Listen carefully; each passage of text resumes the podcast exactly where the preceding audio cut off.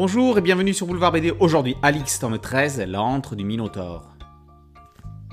Une nouvelle boucle spatio-temporelle s'accomplit dans les univers d'Alix. Quelques mois après l'apparition de l'œil du Minotaure dans la série classique, Alix revient 30 ans plus tard sur les lieux de ses exploits en Crète dans Alix Senator. Toujours à la recherche de reliques en suivant les indications du disque d'Osiris, Alix débarque sur l'île, à Héraclion, non pas pour philosopher, mais pour y retrouver Deucalion. Lui aussi a bien changé en 30 ans.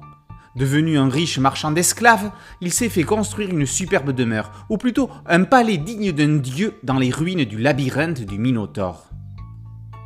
Leur retrouvaille est l'occasion de lancer une légère pique à l'hypocrisie romaine. Marchand d'esclaves et non de vin doux, Alix n'approuve guère ce choix et aimerait s'en offusquer. Mais qui à Rome n'a pas d'esclaves? Par ailleurs, il a besoin de son ami crétois pour retourner sur Terra, dans le temple du Minotaure. Or, le chemin pour y arriver est semé d'embûches. Suite à une tempête, le sort réserve un recto verso ironique à Deucalion. Et comment imaginer se plongeant dans le passé d'Alix avec ce monstre? Est-il la clé de sa quête? A-t-il réellement un lien avec les Atlantes? Et quel serait-il?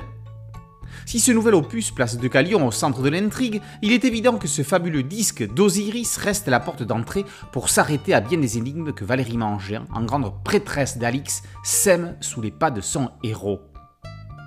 Lumineux comme la lune et chaud comme le soleil, sa dangerosité n'en est que plus grande. Porteur d'un secret encore plus précieux que lui, il entraînera nos héros à retourner dans cet endroit aussi mortel qu'il est ancien.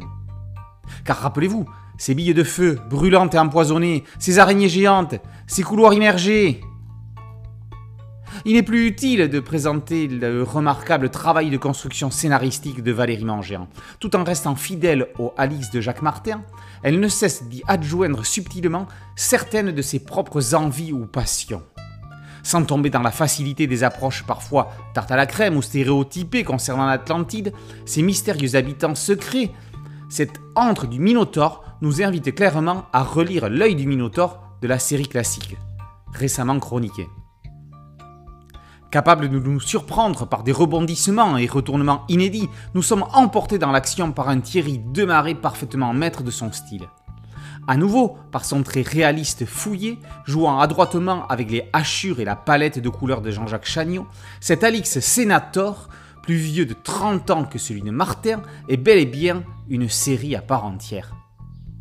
Petit bonus pour celles et ceux qui, une fois de plus, se laisseront séduire par la version premium, le cahier historique Les îles du Minotaure d'Atlantide méditerranéenne est une source incroyable d'informations, d'explications, de clés pour parfaitement savourer ce 13e tome d'Alix Senator, probablement le plus captivant de la série. Alix Senator tome 13, L'antre du Minotaure, par Mangin et Démarré et paru aux éditions Casterman. Merci à mon ami Thierry Ligo pour cette chronique. Boulevard BD, c'est un podcast audio, une chaîne YouTube. Merci de liker, de partager et de vous abonner. A très bientôt sur Boulevard BD. Ciao